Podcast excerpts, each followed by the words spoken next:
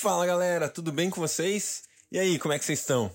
Vamos lá, vamos continuar nossa leitura bíblica em um ano. Semana de número 23, sexto dia da semana 23. Hoje a gente vai ler 2 Reis capítulo 6, capítulo 7 e também 2 Coríntios capítulo 11.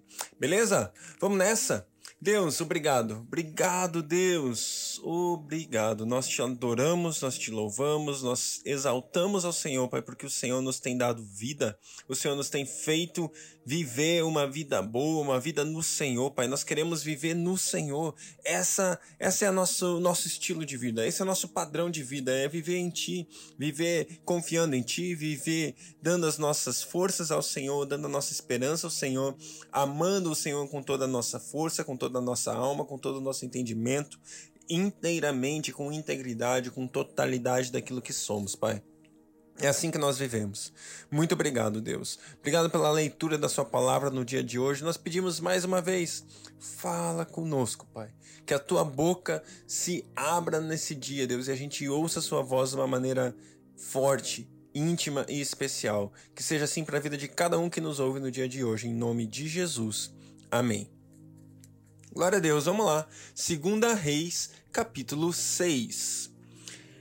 Os discípulos dos profetas disseram a Eliseu: Como vês, o lugar onde nos reunimos contigo é pequeno demais para nós. Vamos ao Rio Jordão, onde cada um de nós poderá contar um tronco, cortar um tronco para construirmos ali um lugar de reuniões. Eliseu disse: Podem ir. Então um deles perguntou: Não gostaria de ir com, com os teus servos? Sim, ele respondeu, e foi com eles. Foram ao Jordão e começaram a derrubar árvores. Quando um deles estava cortando um tronco, o ferro do machado caiu na água, e ele gritou: Ah, meu senhor! Era emprestado. O homem de Deus perguntou: Onde caiu? Quando o homem de quando o homem mostrou-lhe o lugar, Eliseu cortou um galho e ali jogou, fazendo o ferro flutuar, e disse: Pegue-o. O homem esticou o braço e o pegou. Ora, o rei da Síria estava em guerra contra Israel. Depois de reunir-se com seus conselheiros, disse: Montarei o meu acampamento em tal lugar. Mas o homem de Deus mandava uma mensagem ao rei de Israel: Evite passar por tal lugar, pois os arameus estão descendo para lá. Assim, o rei de Israel investigava o lugar indicado pelo homem de Deus. Repetidas vezes, Eliseu alertou o rei que tomava as devidas precauções. Isso enfureceu o rei da Síria, que, convocando seus conselheiros, perguntou-lhes: Vocês não me apontarão qual do nosso está do lado do rei de Israel? Qual dos nossos está do lado do rei de Israel? Respondeu um dos conselheiros: Nenhum de nós, majestade. É Eliseu, o profeta que está em Israel, que revela ao rei de Israel até as palavras que tu falas em teu quarto. Ordenou o rei: Descubram onde ele está, para que eu mande capturá-lo. Quando lhe informaram que o profeta estava em Dotã, ele enviou para lá uma grande tropa de cavalos e carros de guerra. Eles chegaram de noite e cercaram a cidade. O servo do homem de Deus levantou-se bem cedo pela manhã e, quando saía, viu que uma tropa com cavalos e carros de guerra havia cercado a cidade. Então exclamou: Ah, meu senhor, o que faremos? O profeta respondeu: Não tenha medo, aqueles que estão conosco são mais numerosos do que eles. E Eliseu orou: Senhor, abre os olhos dele para que veja. Então o Senhor abriu os olhos do rapaz, que olhou e viu as colinas cheias de cavalos e de carros de fogo ao redor de Eliseu. Quando os arameus desceram na direção de Eliseu, ele orou ao Senhor: Fere estes homens de cegueira. Então ele os feriu de cegueira conforme Eliseu havia pedido. Eliseu lhes disse: este não é o caminho, nem esta é a cidade que procuram. Sigam-me, eu os levarei aos homens, ao homem que vocês estão procurando. E os guiou até a cidade de Samaria. Assim que entraram na cidade, Eliseu disse: Senhor, abre os olhos desses homens para que possam ver. Então o Senhor abriu-lhe os olhos, e eles viram que estavam dentro de Samaria. Quando o rei de Israel os viu, perguntou a Eliseu: Devo matá-los, meu pai? Devo matá-los? Ele respondeu: Não, o rei costuma matar prisioneiros que captura com a espada e o arco, ordena-lhes que sirvam comida e bebida e deixe que voltem ao seu senhor. Então o rei preparou-lhes um grande banquete, e terminando eles de comer e beber, mandou-os de volta para o seu senhor. Assim as tropas da Síria pararam de invadir o território de Israel. Algum tempo depois, Ben-Hadad, rei da Síria, mobilizou todo o seu exército e cercou Samaria. O cerco durou tanto e causou tamanha fome que a cabeça de jumento chegou a valer 80 peças de prata, e uma caneca de esterco de pomba, cinco peças de prata. Um dia, quando o rei de Israel inspecionava os muros da cidade, uma mulher gritou para ele: Socorro, majestade! O rei respondeu: Se o senhor não a socorrer, como poderei ajudá-la? Acaso há trigo na eira ou vinho no tanque, pa... no tanque de prensar uvas? Contudo, ele perguntou: Qual é o problema? Ela respondeu: Esta mulher me disse: Vamos comer o seu filho hoje, e amanhã comeremos o meu. Então cozinhamos o meu filho e o comemos. No dia seguinte eu disse a ela que era a vez de comermos o seu filho, mas ela o havia escondido. Quando o rei ouviu estas palavras, a mulher rasgou as próprias vestes. Como estava sobre os muros, o povo viu que ele estava usando pano de saco por baixo junto ao corpo. E ele disse: Deus me castigue com todo rigor, se a cabeça de Eliseu, filho de Safate, continuar hoje sobre seus ombros. Ora, Eliseu estava sentado em sua casa, reunido com as autoridades de Israel. O rei havia mandado um mensageiro à sua frente, mas antes que ele chegasse, Eliseu disse às autoridades: Aquele assassino mandou alguém para cortar minha cabeça? Quando o mensageiro chegar, fechem a porta e mantenham-na na trancada. Vocês não estão ouvindo os passos do meu senhor que vem atrás dele? Enquanto ainda lhes falava, o mensageiro chegou. Na mesma hora, o rei disse: esta desgraça vem do Senhor. Por que devo ainda ter esperança no Senhor? Glória a Deus, glória a Deus aqui para esse primeiro capítulo do dia de hoje, 1 Reis, capítulo 6. Aliás, desculpa, 2 Reis, capítulo 6. Agora vamos lá, vamos para 2 Reis, capítulo 7. Eliseu respondeu: Ouçam a palavra do Senhor, assim diz o Senhor. Amanhã, por volta desta hora, na porta de Samaria, tanto uma medida de farinha como duas medidas de cevada serão vendidas por uma peça de prata. O oficial, em cujo braço o rei estava se apoiando, disse ao homem de Deus: Ainda que o Senhor abrisse as comportas do céu, será que isso poderia acontecer? Mas Eliseu advertiu: Você o verá com seus próprios olhos, mas não comerá coisa alguma. Havia quatro, quatro leprosos junto à porta da cidade. Eles disseram uns aos outros: Por que ficar aqui esperando a morte? Se resolvermos entrar na cidade, morreremos de fome, mas se ficarmos aqui, também morreremos.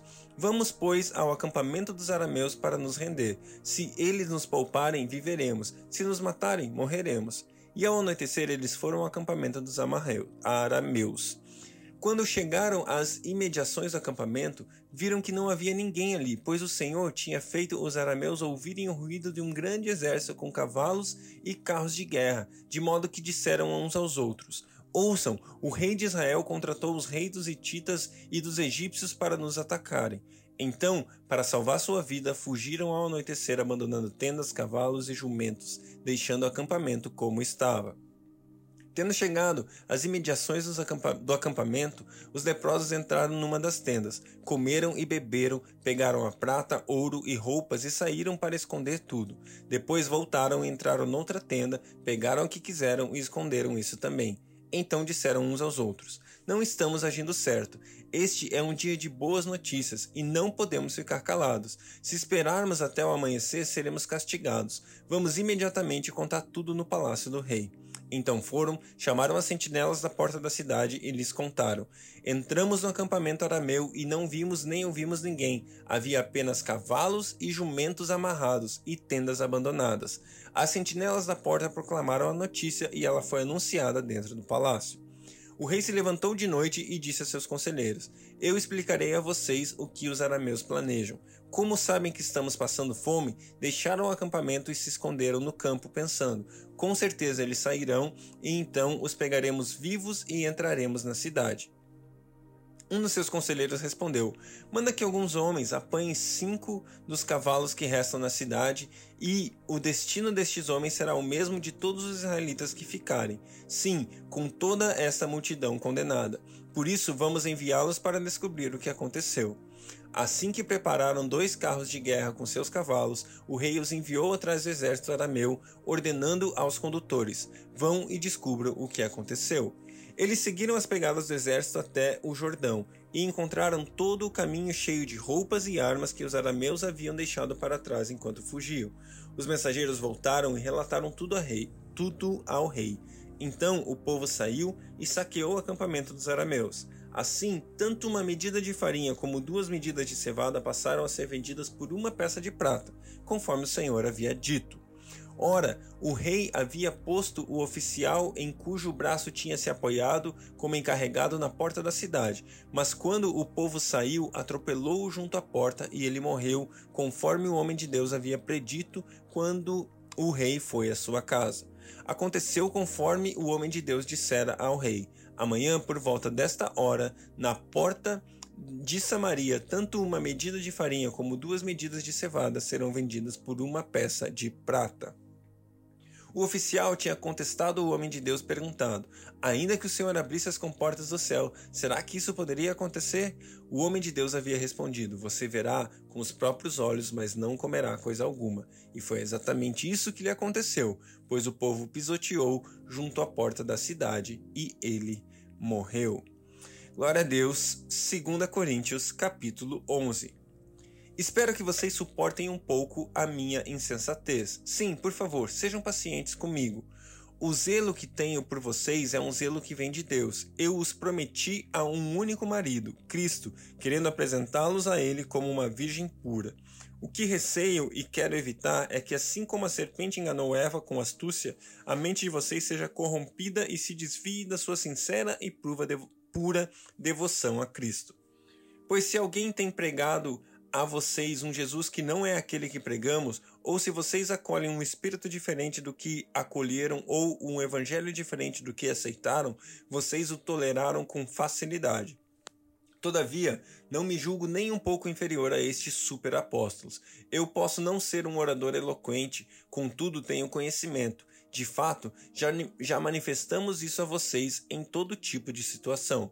Será que cometi algum pecado ao humilhar-me a fim de elevá-los, pregando a vocês gratuitamente o Evangelho de Deus? Despojei todas as igrejas, recebendo delas sustento, a fim de servi-los. Quando estive entre vocês, e passei por alguma necessidade, não fui preso para ninguém, não fui peso para ninguém, pois os irmãos, quando vieram da Macedônia, supriram aquilo que eu necessitava. Fiz tudo para não ser pesado a vocês e continuarei a agir assim. Tão certo como a verdade de Cristo está em mim, ninguém na região de Acaia poderá privar-me deste orgulho. Por quê? Porque não amo vocês? Deus sabe que os amo e continuarei fazendo o que faço, a fim de não dar oportunidade àqueles que desejam encontrar ocasião de serem considerados iguais a nós nas coisas que se orgulham.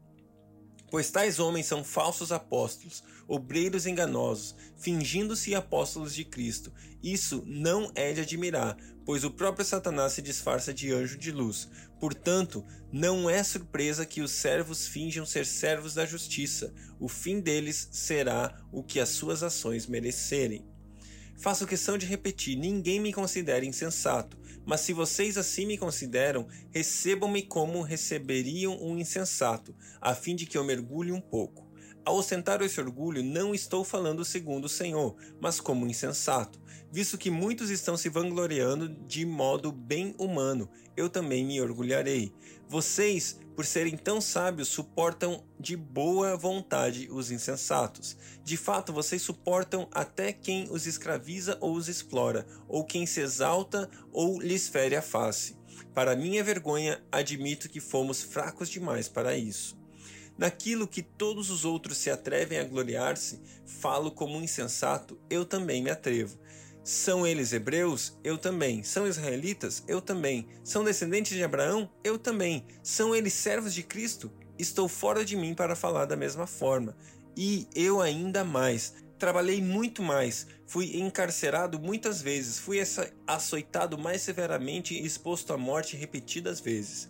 Cinco vezes recebi dos judeus 39 açoites. Três vezes fui golpeado com varas, uma vez apedrejado, três vezes sofri naufrágio.